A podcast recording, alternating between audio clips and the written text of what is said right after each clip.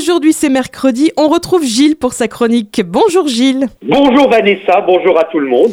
Alors aujourd'hui, c'est une chronique hein, qui va faire plaisir aux gourmets puisque c'est le pissenlit qui est à l'honneur. Commence hein, d'ailleurs à apparaître. Tout à fait. Et bon, ces fleurs sont pas encore apparues, mais elles drapent le sol d'une belle teinte jaune, comme des soleils miniatures qui célèbrent le printemps. Alors bon, ça fait le plaisir des gourmets, mais le pissenlit est l'ennemi des, des jardiniers. Et pourtant, il a tout pour plaire. As-tu justement des anecdotes à nous raconter, Gilles Alors, une histoire de la mythologie, plus précisément de la mythologie grecque. Donc, selon cette mythologie, c'est grâce au char d'Apollon que l'on doit la création du pissenlit. En fait, le déplacement de son char générait une poussière qui tombait sur le sol et donnait le pissenlit. C'est très joli. Ensuite, on sait que le pissenlit, il a du latex blanc quand on casse une tige. Ben, en fait, ce latex, il a été utilisé pendant la Deuxième Guerre mondiale pour fabriquer des pneus. Et c'est encore un domaine de recherche toujours actif, fabriquer des pneumatiques avec le latex du pissenlit. Alors, on peut aussi dire la fleur de pissenlit, elle est très mellifère et donc attire de nombreux insectes, des abeilles, des papillons, des coccinelles, etc.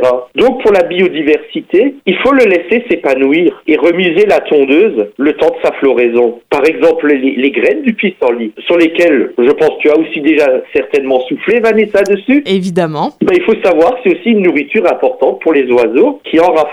Au niveau botanique, comment on peut le décrire, le pissenlit? Au niveau botanique, reconnaître un pissenlit, c'est très complexe parce qu'il y a de très nombreuses espèces, plus de 1000 espèces de pissenlits différents. Et même pour les botanistes chevronnés, c'est un groupe qui est très très difficile. Si maintenant on observe la fleur, on, on s'imagine à tort que c'est une fleur, mais en réalité, c'est ce qu'on appelle un capitule de fleurs. Ça veut dire que si tu l'observes de près, tu verras que ce que nous on considère comme une fleur, c'est en fait constitué d'une multitude de petites fleurs à cinq pétales soudés. Alors il fleurit durant de longs mois et il se plaît, on va dire, un peu partout, dans les prairies, les pelouses, les champs humides. Disons, tout le monde arrive à reconnaître un pissenlit, mais pour reconnaître l'espèce, là c'est beaucoup plus compliqué. Euh, Est-ce qu'on peut utiliser le pissenlit en fait pour des fins, pour des usages domestiques? Oui, alors on peut, on peut même faire un macérat huileux avec les fleurs de pissenlit. Donc une fois cueillies, faut sécher les fleurs, puis les mettre dans un bocal recouvert avec de l'huile d'olive. On met cette préparation au bain-marie pendant 3 heures à basse température, on laisse refroidir et on filtre avec une passoire. Et on obtient une magnifique huile riche en vitamines avec des vertus cicatrisantes et adoucissantes.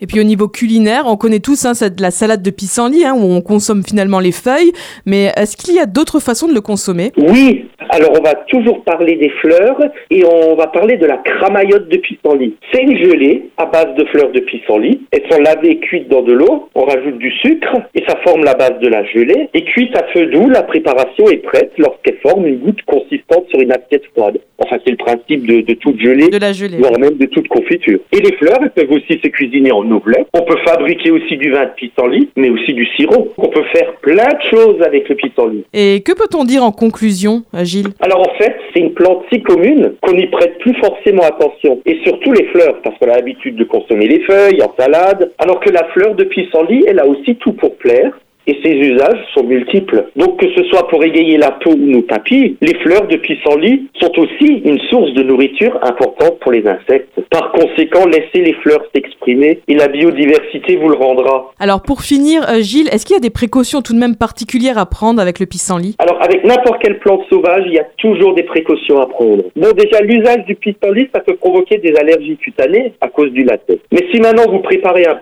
produit cosmétique, bon, ça doit se faire dans des conditions quand même euh, de propreté et aussi une conservation au frigo. Alors, au préalable, faut toujours tester le produit sur une petite surface de peau pour détecter toute allergie ou réaction de la peau. Consommer des plantes sauvages crues expose aussi à un risque de parasitose, comme par exemple l'échinococcose alvéolaire. En, en revanche, la cuisson complète élimine ce danger. Bien sûr, il faut toujours collecter que ce qu'on a besoin pour sa consommation en respectant la nature. Et enfin, l'environnement de cueillette est très important. Ainsi, on évitera les endroits pollués. Eh bien merci beaucoup Gilles pour cette chronique et nous on se retrouve évidemment la semaine prochaine. Avec plaisir.